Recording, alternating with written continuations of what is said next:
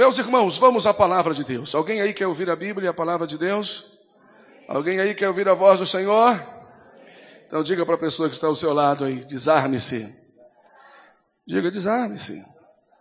É, Deus quer falar com você. Gênesis capítulo 25. Vamos ler a princípio o versículo 19, depois leremos outros também. Dá para colocar na tela aí? Isso. E estas são as gerações, vamos juntos, igreja, por favor. E estas são as gerações de Isaac, filho de Abraão. Abraão gerou a Isaac. Todos vocês sabem, eu já falei bastante aqui sobre Isaac, quero falar hoje novamente sobre uma perspectiva um tanto diferente sobre Isaac, voltado para essa introdução familiar. Você sabe que nós, enquanto família, instituição divina, temos sofrido muito ataques né, para contra a instituição família. E, e não tem sido fácil resistir todos os dissabores que as famílias têm enfrentado, as tentações que vêm sobre a vida de um pai, de uma mãe, de um filho, de um adolescente e, enfim, de todos os membros da família. E quando nós olhamos para a vida de Isaac, Isaac que significa sorriso, diga sorriso, ele nasceu de uma mulher por nome Sara, que vocês conhecem muito bem, tinha 90 anos de idade quando deu a luz a ele, ela era estéreo, ela era o quê? Então esse era aquele filho que nós chamamos de temporão, não é isso? Aquele filho fora da, da época, né? Quem teve filhos aí já com mais idade sabe disso, né? Com mais idade, é o filho temporão, é, é conhecido isso aqui por todos nós, né? E ele já adulto, permaneceu solteiro até bons anos da sua vida, dedicados aos seus pais, dedicado ao pai Abraão, dedicado à sua mãe Sara, dedicado a aprender as coisas de Deus, dedicado a aprender o que Deus tinha para ele. Ele foi se casar já com uma certa idade, não é isso?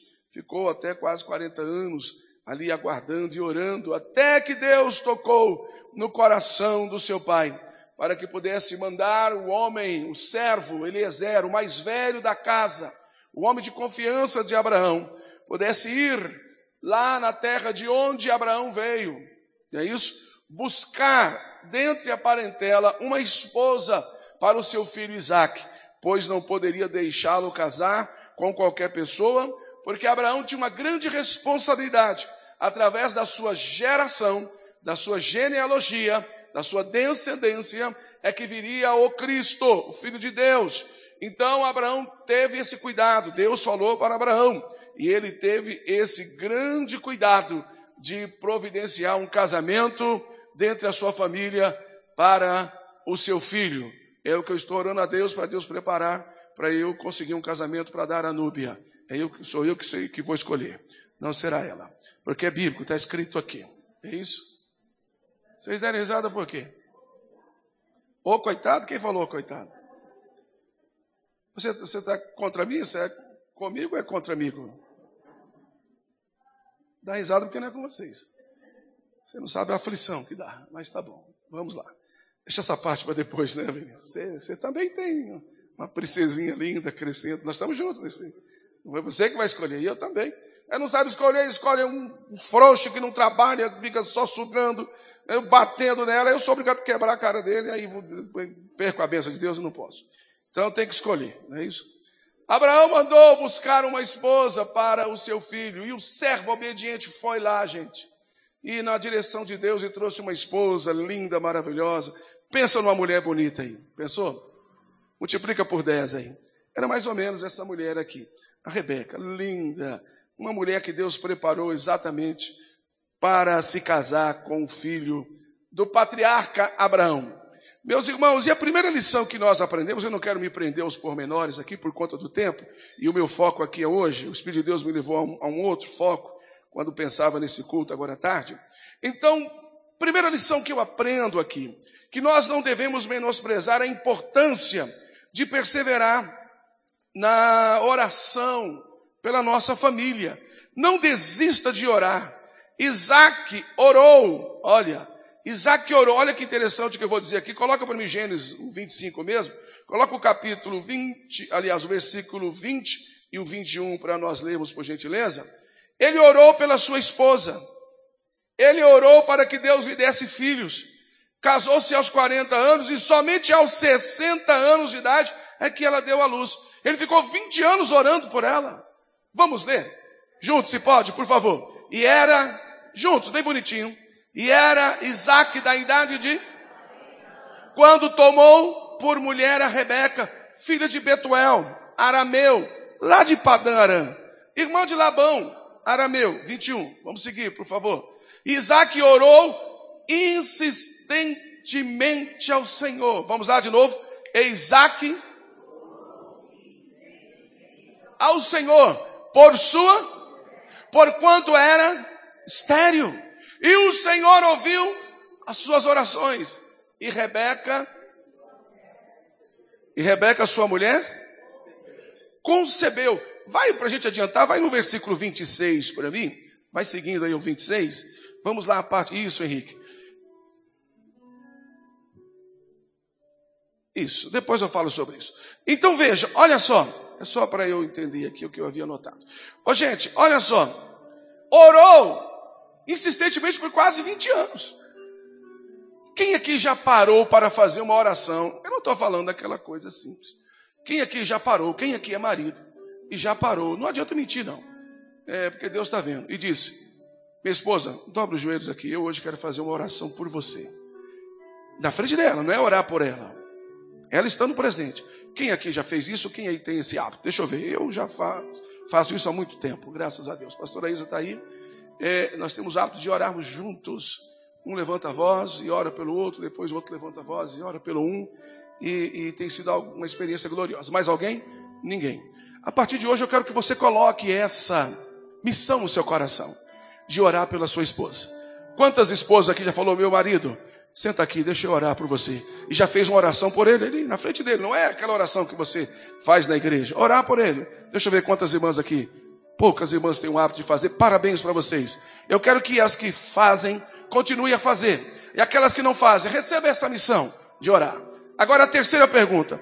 Quantas aqui, quantos pais, aos pais de novo, e envolve as mães também, já falaram para os filhos: vem cá, filho, senta aqui ou dobra o joelho aqui que eu vou orar por você. Papai vai orar por você, ou mamãe vai orar por você. Quantos pais? Deixa eu ver. Alguns. Ah, parabéns. Aqueles que assim não fazem, gostaria que recebesse isso como missão. Orasse pelos seus filhos. Por isso que eu perguntei no introito da minha fala, quantos pais que os filhos aqui estão? Nós faremos isso aqui hoje.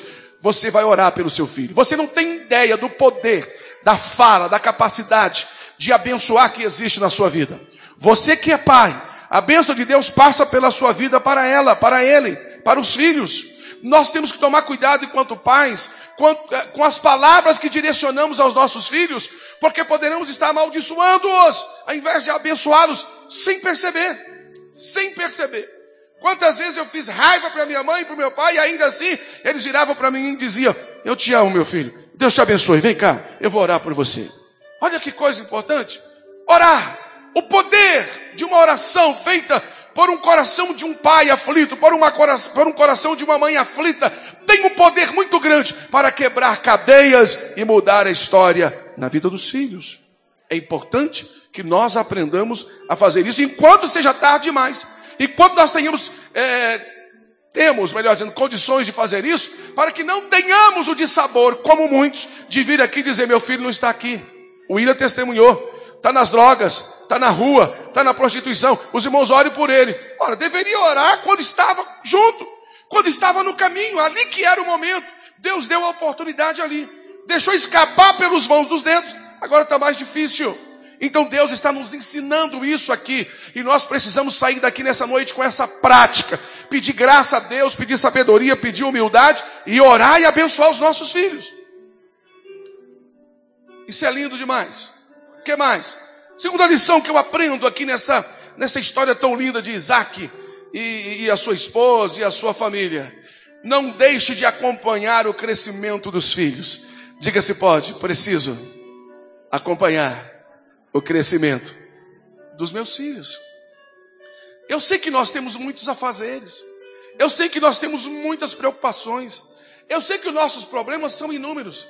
Principalmente para eu que sou homem, para você que é homem, que temos que trabalhar, que somos o cão de caça, aquele que vai em busca do sustento, aquele que vai em busca do alimento e que tem que enfrentar todos os dissabores, as concorrências desleais e, as, e todas as intempéries que essa vida nos oferece para honestamente trazer o pão de cada dia e sustentar os nossos filhos. Eu sei que isso não é fácil, mas é dado a mim e a você também não apenas a responsabilidade de, de supri-los com dinheiro, com roupas, com mantimentos, com tantas coisas, né? Manter uma moça, um jovem, um adolescente, um rapaz, não é brincadeira hoje. Só quem tem filhos nessa época sabe. Todo dia um trem para comprar, todo dia está faltando um negócio. Meu Deus, não é brincadeira. Mas cabe a nós, enquanto pais, acompanhar o crescimento, saber o nível de amizades, o nível de relacionamento, como que está sendo o crescimento. Parar e sentar e perguntar como que está sendo a escola, como que está sendo o seu dia a dia? Como que está o seu coração? Como é que está a nossa vida familiar? Porque às vezes a gente pensa porque somos pais e colocamos a comida na mesa, achamos que somos o mais certo, o mais correto, como eu achei, como eu pensei durante muito tempo, e todo mundo aqui tem que me respeitar porque eu que coloco comida nessa casa. Ninguém vive só de comida. Ninguém vive só de roupa. A gente vive de amor, de carinho, de respeito mútuo, de consideração. A gente vive da bênção de Deus também. E às vezes faltava uma palavra da minha parte para com os meus filhos. Faltava um sorriso, faltava um carinho. Quando reclamava, eu disse: Ah, eu trabalho o dia inteiro, tem comida aí. Olha, você não trabalha, não faz nada, eu coloco comida na mesa, é para você comer. Não é isso, isso é ignorância da minha parte. Isso era cegueira, eu não sabia disso. Precisei as duras penas aprender isso. Então o Senhor está nos ensinando que nós também precisamos acompanhar o crescimento dos nossos filhos, ver qual é o tipo de relacionamento, saber, tentar ser um amigo. Eu tenho conversado com a Dara esses últimos anos, e ela tem falado, pai, eu quero que o Senhor seja o meu melhor amigo. Eu falei, pois eu sou, e você é a minha melhor amiga. Não é isso? Por quê? Porque é importante que ela veja em mim uma figura de uma pessoa que ela pode confiar. Não é isso? E não ter que confiar apenas na mãe. E quando o pai chega, muda de conversa. Que o pai não pode saber disso, saber daquilo. É importante que o pai também tenha essa acessibilidade e sinta as necessidades dos filhos. Isso é muito importante. Como também o marido sinta a, a necessidade da esposa. E a esposa deve sentir a necessidade do marido, sem que haja a necessidade de reclamar, de pedir. Então, esse acompanhamento faz parte. Coloca Gênesis capítulo 25, versículo 27, por gentileza. O 27, na parte A, coloca aí rapidinho, por gentileza diz assim: vamos juntos, se pode? Todos. E cresceram os meninos. Por que meninos? Porque eram dois. Isaac foi pai de gêmeos, univitelinos. Pai de dois. Olha lá, vamos juntos. E cresceram os meninos, e Esaú foi homem, perito na caça, homem do campo. Mas Jacó era um homem simples, habitando tendas, na barra da mãe, próximo ao pai, aprendendo tudo. O outro resolveu ir para o campo. Então vejam, eles acompanharam. Olha que legal isso. Eles estavam vendo o que estava acontecendo. Só que existe um momento que esse, esse processo, ele é, ele é gradual, todavia ele é natural. Quantas vezes a gente olha para os filhos falando algumas coisas e dá dez tipos de medo na gente. Porque para nós, Luene, você que regalou os olhos, quando você for mãe, você vai saber disso. Sua mãe passou por isso? E todos, todas que são mãe aqui? Para nós que somos pais, os filhos parecem que nunca crescem. Pastora Edna, são aqueles bebezinhos pequenininhos, indefesos. É. E a gente não entende que as necessidades deles são outras. Que os problemas deles passam a serem outros problemas que nós nem imaginávamos. O dia que eu precisei sentar e conversar com a Dara duramente e precisou ela chorar e precisou eu chorar e precisamos nós discutir e depois entramos num acordo que eu acordei para ver que ela tinha crescido, que ela não era aquele bebezinho mais. Então, gente, é importante, e o Espírito de Deus está falando conosco aqui hoje, que o ciclo natural da vida nos leva a essa necessidade de transformação, de entendimento, de compreensão, desse crescimento que é é esperado. Agora, nós temos como influenciar para o bem os nossos filhos, antes que outros influenciem para o mal. Porque se eu abrir mão, coleguinhas de escola, de faculdade, e de qualquer que seja, até de igreja, às vezes, dependendo do nível de amizade, influenciam para o mal. Quando eu for abrir os olhos, eu já não consigo mais fazer nada, e nem você. E por isso que muitos de nós sofremos. Então, nós aprendemos com a Bíblia, precisamos acompanhar o crescimento dos nossos filhos. Poderia ler outro texto, mas eu estou com pressa. Deixa eu ver uma outra lição. Não permita que a rivalidade encontre lugar na sua família. Diga se pode. Não permita que a rivalidade encontre lugar dentro da sua casa. Às vezes são dois filhos rivais e os pais têm que ter muito cuidado, porque um filho sempre vai questionar e vai cobrar que o outro é mais é, é mais negoso, o outro é mais mimado, o outro recebe mais carinho. As coisas para aquele sempre é mais fácil, para mim sempre foi mais difícil. Sempre vai ter um reclamando. Às vezes uma rivalidade entre a filha e a mãe. Às vezes uma rivalidade entre o filho e o pai. Às vezes a rivalidade entre a esposa e o, mar... e, e o esposo porque ambos trabalham e ah, eu ganho mais do que você, mas eu também sei trabalhar, eu também sei ganhar, eu também sei fazer. E, e essas rivalidades dentro de casa, elas não são boas. Nós precisamos tomar cuidado com isso, porque gera um conflito, um sentimento ruim dentro de casa. Veja o versículo 21 do capítulo 25, o versículo 21, a parte B, e vamos ler o 22 também. Eu havia pedido aquela hora. Vamos lá, por favor. É, capítulo 21 e o versículo 21. Não, desculpa capítulo 25, desculpa meu filho. Capítulo 25, sempre nele, tá? É a base. Versículo 21, a parte B, e vamos o 22 também. Vamos juntos, igreja, vamos ler todo ele e depois o 22. Juntos. Isaac orou insistentemente ao Senhor por sua mulher, porquanto era, e o Senhor, as suas orações, e Rebeca, sua mulher, concebeu. 22 agora. Juntos. E os filhos, de novo, e os filhos dentro. Então disse: Se assim é, por que sou eu assim? Que você é assim? E foi perguntar ao Senhor. A rivalidade já estava dentro da barriga e, e, e continuou pelo lado de fora. Quando nasceu, esses meninos se tornaram rivais, a ponto de um ter que comprar a primogenitura do outro e virar uma confusão. Ô gente, e saibam vocês que por conta dessa rivalidade, até hoje, existe resquícios dessa rivalidade naquela região. Então é importante que nós, pais, possamos pacificar, pacificar, quebrar esse individualismo, essa rivalidade. Todos os filhos são queridos, todos os filhos são bons, todos são presentes de Deus, e nós devemos entender assim: Pare de olhar para um filho e dizer assim: você podia ser igual ao seu irmão, que chega na hora certa, que pede para sair, que avisa quando vai atrasar, que pede bênção. Não faça isso. Não compare um filho com outro, porque você vai criando uma rivalidade entre ambos. Eles não são iguais, nasceram da mesma barriga e nasceram juntos, formados juntos e não eram iguais. Ninguém é igual a ninguém.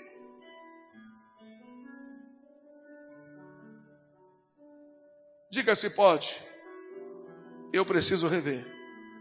Diga se pode, eu preciso rever os meus conceitos em relação à minha família. Vamos a mais uma lição para a gente ir embora. Não deixe de ter a consciência que uns ou alguns se destacarão mais do que os outros. Vamos ao versículo 23. Nós lemos o 22. Vamos ao 23. Juntos. E o Senhor lhe disse: Duas nações há no teu ventre. Deus disse para Rebeca, não é isso? Para a mãe. E dois povos se divirão das tuas entranhas. E um povo, e um povo será mais forte do que o outro povo. E o maior, Deus já havia dito. Um vai destacar mais do que o outro. Nem por isso nós devemos nutrir o sentimento da, da rivalidade. Ambos nasceram numa casa onde os pais são médicos, não significa que os dois serão médicos. Ambos nasceram numa casa onde os dois são advogados, não significa que ambos serão advogados. Ambos nasceram numa casa que não tem profissão, eram ajudantes, não significa que eles serão. Olha, De repente um vai se destacar mais do que o outro. Cuidado para você não nutrir no outro e não deixar o outro se nutrir dessa depreciação. Cuidado com o carinho exagerado que faz ao outro na frente do, do, do que não se destaca, para ele não se sentir menosprezado. É um problema sério isso daí.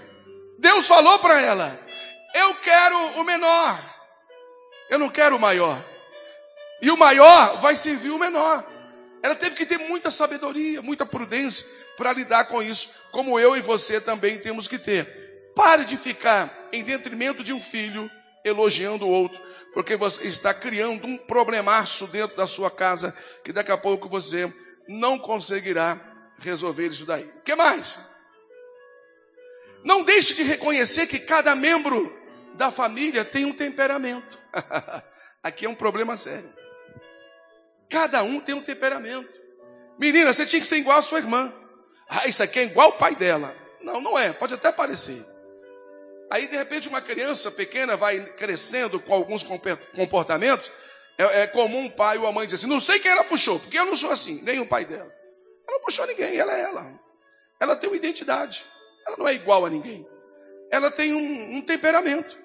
Então, cuidado. Porque não dá para tratar todos iguais, porque os temperamentos são diferentes. Existe aquele que obedece de primeira. Existe aquele que você tem que falar duas vezes para obedecer. E existe aquele que você tem que pegar cinta para ele obedecer. E não deve hesitar em fazer isso. Porque diz a Bíblia: corrige o teu filho com vara, e nem por isso ele vai morrer. Quantos aqui apanharam dos pais? Deixa eu ver. Ninguém morreu. Está tudo vivinho aí, ó, da Silva. Quem está vivo, dê um glória a Deus aí. Apanhei e não foi pouco. Tenho marcas no meu corpo hoje de pancada que recebia do meu pai. Não que ele fosse ruim. Que eu não era brincadeira. É que eu abusava da boa vontade. Apanhei muito e nem por isso morri. Estou aqui. Então, gente, a Bíblia nos ensina. Cada um tem um temperamento. Aquele que tem aquele filho que ele levanta-se pela manhã, a primeira coisa que ele faz é dar um beijo na mamãe, dar um beijo no papai. Bença, mamãe. Bença, papai. Faz um carinho, não é isso? A senhora dormiu bem? A senhora quer alguma coisa? Tem outro que passa por você tropeçando e você não olha na sua cara, não fala nada. Ô, oh, você dormiu comigo? Eu sou sua mãe, você está pensando que eu sou o quê? Eu sou seu pai. Pede benção aqui. Nem fala nada, só dá com a mão assim. Existe aquele que você manda na padaria comprar pão, ele vai do jeito que você pedir. Eu quero dez pãezinhos, eu quero um litro de leite, eu quero uma, um tablete de margarina. Você dá o dinheiro, ele traz certinho e traz o troco certinho.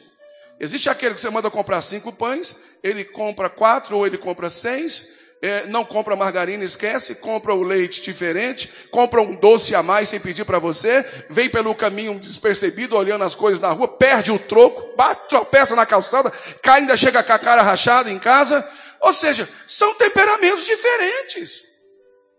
Então, eu e você que somos pais, Deus está nos ensinando aqui hoje, precisamos saber que são temperamentos, comportamentos diferentes. Nós temos que ter a habilidade, a graça, a sabedoria de Deus para lidar com cada um deles e saber que cada um é um.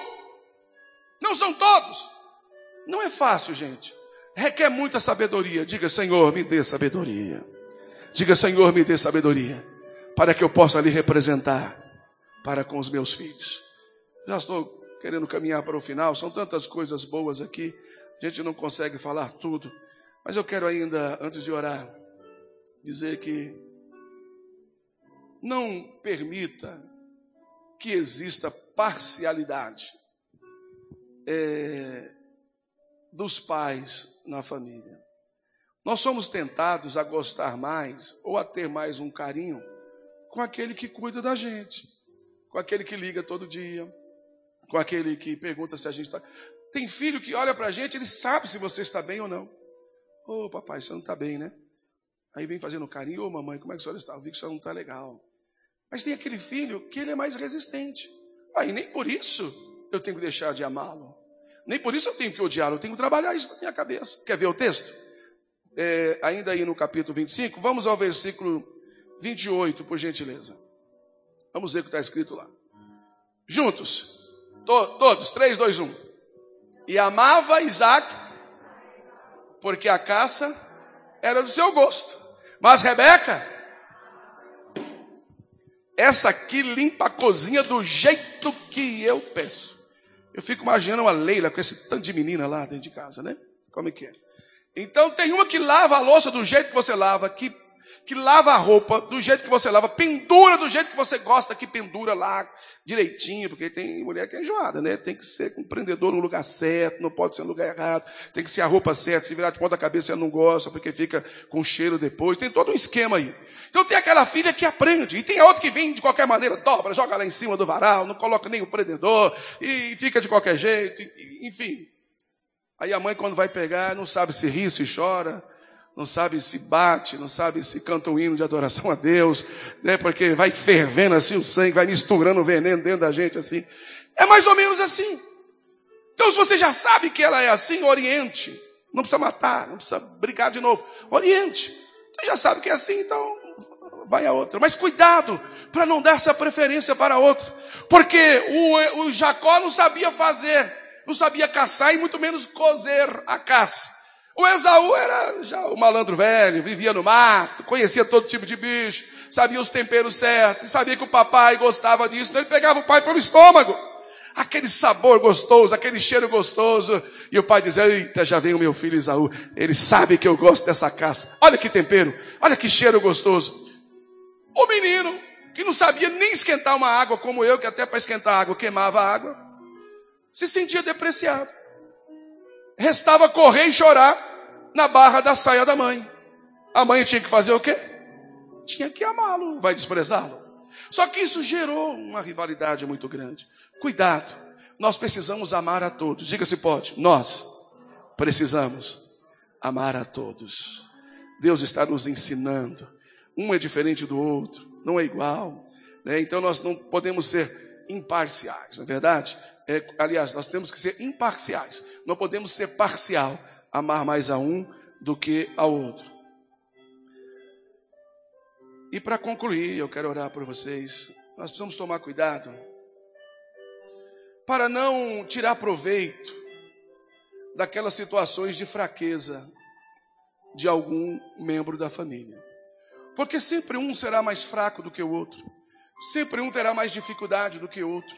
Sempre um vai errar mais do que o outro. Vai demorar. Depois que a gente cresce, quando eu me reúno com meus irmãos, tenho oportunidade de estar todos juntos, a gente fica contando aquelas histórias e dando risada. Na época apanhamos, né, muito. Mas hoje a gente dá risada. As minhas irmãs me faziam apanhar quase todo dia na hora do café. E hoje, quando nós nos reunimos, elas ficam se lembrando e dando risada. Dá vontade de bater nelas. Porque juntava as duas para me caguetar, para minha mãe. Né? Então eu apanhava. Já o Ismael era o menorzinho, era o caçula. Ele não está aí não, né? Pastor Ismael. Então não apanhava, porque era o caçula. É isso? Caçula tem uma sorte. Tem um filho caçula aqui, deixa eu ver. Você, a Mislena. Você também, Cris? As duas Cris? Quem mais? Você também, Mônica? Você? Vocês apanharam não? Não, não apanha. Duvido o caçula apanhar. É a raiva que os mais velhos têm dos mais jovens. Marinalva. A gente apanhou tanto Olha, um dia que eu chamei meu pai de você, Marinalva, eu levei um tapa na cara que até hoje eu escuto os unidos. Zum, zum, zum. Você não, eu não sou seu parceiro. É senhor. Eu vi meu irmão crescer, chamando ele de velho. E aí, velho? E os dois rolando no chão, lutando karatê, aquela coisa toda. Eu olhando, falei, gente. Deu vontade de pegar assim, agora vou descontar, vou bater nos dois. Então é assim. O caçula não apanha. O primeiro, como eu, quem é o primeiro? O primogênito. O primeiro, olha lá. O primeiro pega toda a inexperiência do pai, toda a inexperiência da mãe, e eles descarregam em cima da gente toda a frustração deles, sabe, toda a dificuldade deles. A gente fica, cresce lascado, meu irmão. Só a misericórdia de Deus para conosco. Só que o tempo vai passando e a maturidade vai chegando. Então nós não podemos é, a, a, a se aproveitar daquele ponto fraco que a, que a pessoa tem, daquele ponto frágil. Fulano é fraco nisso nós vamos fazer isso e ele vai cair. Não, não vamos fazer isso. E por último, e eu quero orar por vocês, é muito legal isso daqui, essa lição que eu vou dizer. Não menospreze os fundamentos da família. Família espiritual. Diga se pode, não menospreze. Bem bonito todos, não menospreze os fundamentos espirituais da família. Coloca no versículo 34, Jonatas, por gentileza, para nós orarmos aqui. Deus está nos ensinando algo glorioso aqui nessa noite. Vamos juntos e pode? 3, 2, 1. E Jacó deu pão a Esaú e o guisado de lentilhas. E ele comeu e bebeu e levantou-se e saiu. Assim desprezou Esaú. Desprezou Esaú. Não despreze os fundamentos familiares. Não despreze os ensinamentos espirituais. Filho, eu falei muito de pais. Agora, filhos, não despreze a orientação dos seus pais. Não despreze a correção do seu pai. O seu pai não é perfeito. Às vezes o adolescente, o jovem, idealiza um pai perfeito e fica olhando outros pais. Ah, eu gostaria de ter um pai igual aquele. É que talvez você não sabe, não conhece ele na íntegra. Não é isso? E ninguém escolhe a casa onde nasceu, ninguém escolhe o pai. Eu não tive a oportunidade de escolher o meu pai. Deus me deu meu pai de presente. Eu não tive a oportunidade de escolher a minha mãe, Deus deu a minha mãe de presente para mim. E enquanto eu pude honrar e amá-los e respeitá-lo enquanto viveram, procurei fazer isso. Então, filhos, vamos também honrar os nossos pais, Vamos também entender os nossos pais, que não são perfeitos, eles erram também, eles têm as suas dificuldades, eles têm as suas frustrações, eles nasceram no tempo diferente do tempo de vocês, no tempo que não tinha essa tecnologia e essa dimensão de informações que vocês têm hoje, na nossa época não tínhamos. Gente, na época a gente tinha que comprar revista para poder, é, saber, por exemplo, se quisesse ir a algum lugar e não tivesse o endereço, tinha que comprar um livro de todo tamanho, do tamanho dessa minha Bíblia aqui, que era um guia. Você usou isso? Abria e procurava a rua tal. Hoje você chega aqui, não precisa nem escrever. Google, me leva na rua tal, número tal, no bairro tal. O anticristo já se manifesta aqui, já fala e te leva lá, meu irmão. Nós nascemos numa época difícil, muito difícil. Não tínhamos acesso às informações quando os nossos corpos sentiam as suas transformações. Não tínhamos nem livros para ler, nem incentivados éramos, éramos a ler. Então era muito difícil para nós. Muitas informações que eu tenho hoje, eu fui adquirir depois de 20 anos ou mais. E depois que passei um perrengue, processo ruim na minha vida, porque meus pais não tinham habilidade para me ensinar.